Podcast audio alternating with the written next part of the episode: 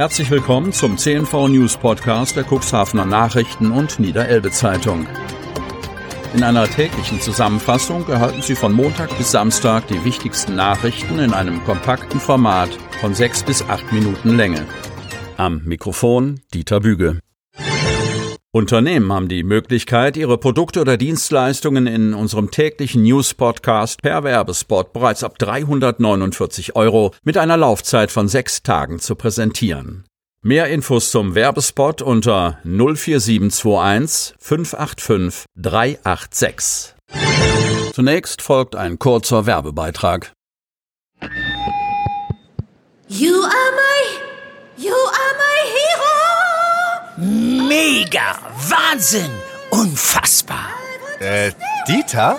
Das findest du gut? Nee, nicht die Super Null. Das super Angebot hier ist doch mega! Das Samsung Galaxy S21 5G ab nur einem Euro von Mobilcom Debitel. Mega smart mit 20 GB LTE-Tarif. Jetzt sichern auf freenetdigital.de. Montag, 27. September 2021. Faszinierende Industriekultur, Open-Chip-Aktionen, Vorträge und Führungen begeisterten die Besucher in der Elbe-Weser-Region. Kreis Cuxhaven. Alle zwei Jahre stellen die Tage der Industriekultur am Wasser mehr als 200 Denkmäler der Industriegeschichte in der Metropolregion Hamburg vor. Das Cuxland zählt ebenfalls dazu und bot am letzten Wochenende im September Besichtigungen, Führungen und Open-Chip-Aktionen an, die rege besucht wurden. Unsere Zeitung begab sich auf Spurensuche und stellt einige der Events vor. Ganz in Weiß. Trau dich. Auf den Leuchtturm Dicke Bertha hieß es in Altenbruch. Das über 100 Jahre alte Wahrzeichen ist auch als Trauungsort beliebt. An diesem Wochenende waren es allerdings nur Besucher und keine Heiratswilligen, die die Wendeltreppe mit 41 Stufen bis in den Lampenraum erklommen und mit einem grandiosen Ausblick belohnt wurden. Der denkmalgeschützte Leuchtturm wird vom Förderverein Leuchtturm Dicke Bertha liebevoll gepflegt.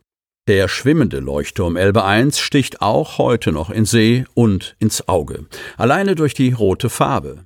Michaela und Jerome aus Bamberg nutzten die Open-Chip-Aktion auf der Elbe 1 und waren nur zwei von vielen Besuchern, die Interessantes mit nach Hause nahmen.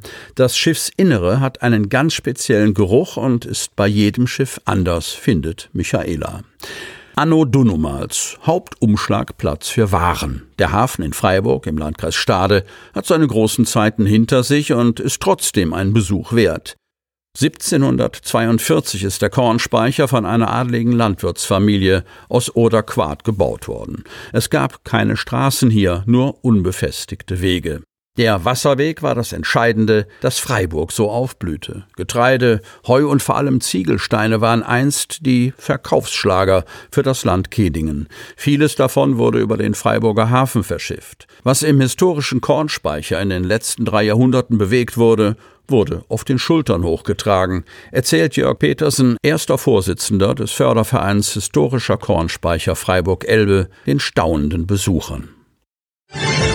Impfgegner auf den Beinen.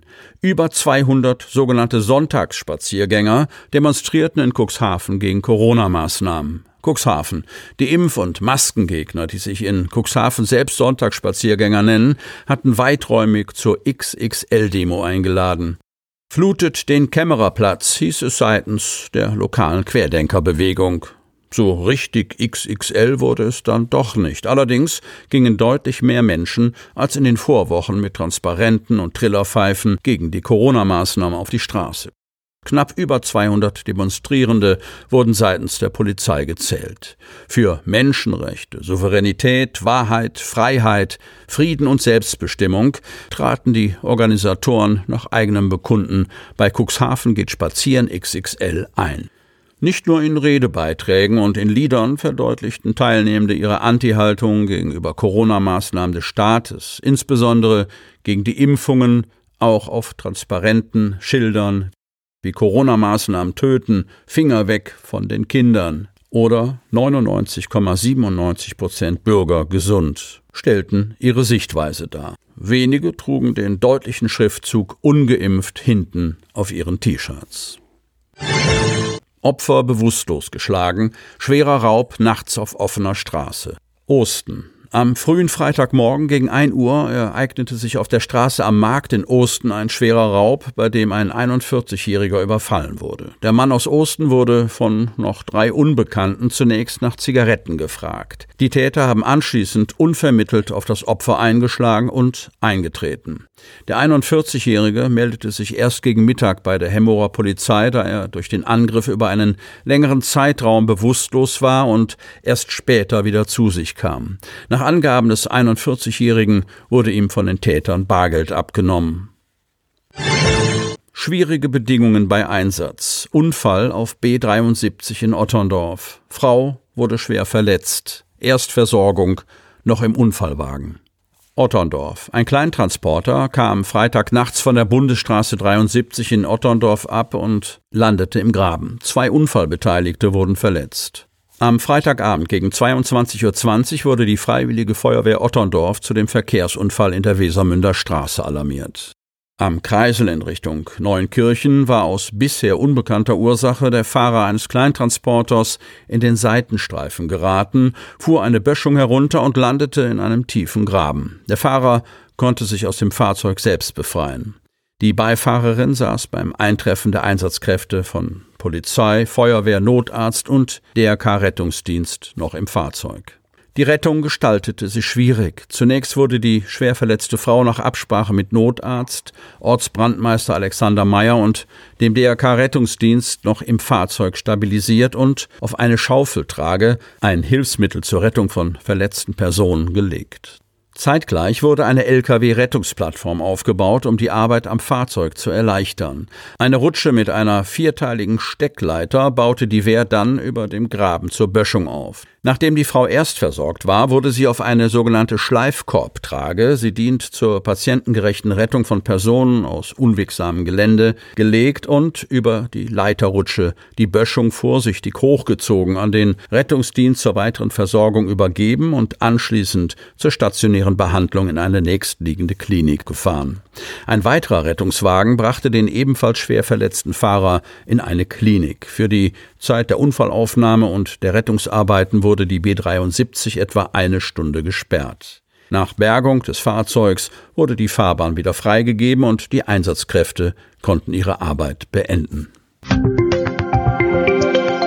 Sie möchten noch tiefer in die Themen aus Ihrer Region eintauchen? In unserem CNV-Themen-Podcast auf Tauchgang gibt's alle 14 Tage per Interview interessante Personen, emotionale Stories und bemerkenswerte Projekte aus dem Landkreis Cuxhaven direkt auf die Ohren, damit Sie ab sofort keine Podcast-Folge mehr verpassen, benötigen Sie lediglich einen sogenannten Podcatcher. Auf den meisten Smartphones ist dieser bereits vorhanden. Falls nicht, dann suchen Sie ganz einfach in Ihrem App Store nach einem kostenlosen Podcatcher wie zum Beispiel Spotify, Apple Podcast oder AntennaPod. Selbstverständlich können Sie unsere Podcast-Folgen auch direkt über unsere Website unter cnv-medien.de slash podcast anhören. Sie hörten den Podcast der CNV Medien, Redaktionsleitung Ulrich Rode und Christoph Käfer. Produktion Rocket Audio Production.